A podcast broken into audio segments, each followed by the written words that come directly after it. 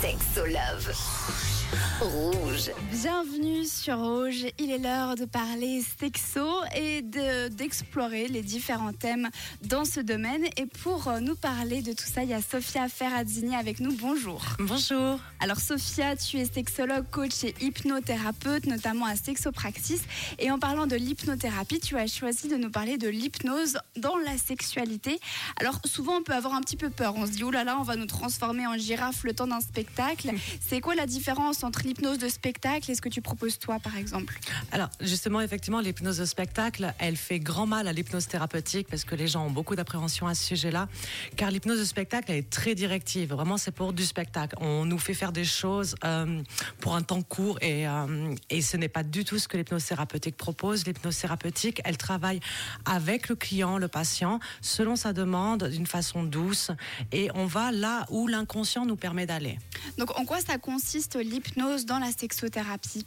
Alors en sexothérapie, c'est hyper intéressant d'utiliser l'hypnose. C'est très utile parce que la sexualité, quand elle rencontre des problèmes, des dysfonctions, souvent c'est l'inconscient qui met en place des résistances, des barrières pour nous protéger. Et Parfois, ces barrières, ces résistances, elles sont plus nécessaires. Et lorsqu'on reste simplement dans le cognitif, simplement à parler, on peut avoir certaines compréhensions, certaines réalisations. Et grâce à l'hypnose, on peut aller peut-être plus vite et entamer en fait euh, un processus de changement qui soit plus durable dans le sens où on peut aller directement discuter avec l'inconscient, on peut aller contourner les barrières qui sont mises en place, on peut aller comprendre finalement euh, des éléments constituants de notre problématique auxquels on n'aurait pas pensé. Par exemple, euh, lorsqu'on a été euh, un, petit garçon qui a dû protéger euh, souvent sa, maman à cause de la vie ou alors d'un père qui était violent. On peut ensuite avoir des dysfonctions érectiles ou des dysfonctions sexuelles au, plus, au sens plus large du terme, parce qu'en fait, on aura intégré qu'un homme est dangereux, qu'un homme peut faire du mal à une femme.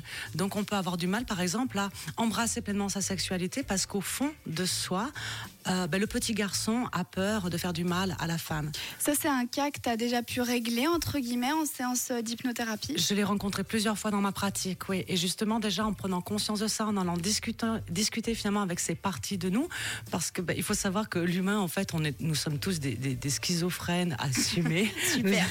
Nous, nous avons tous en fait des parties de nous qui agissent à différents moments, différents contextes. Et puis parfois d'aller remettre justement ces parties de nous à leur juste place. Le petit garçon, la petite fille intérieure n'a rien à faire dans notre sexualité, donc d'aller discuter avec euh, de façon à ce que ces parts de nous euh, arrêtent de nous empêcher de vivre pleinement et de façon épanouissante notre sexualité, par exemple. Bon alors Sophia, tu ne bouges pas, on continue de parler de l'hypnose dans la sexothérapie dans un instant. Et de notre côté, on continue évidemment en musique, c'est Joseph Kamel pour la suite.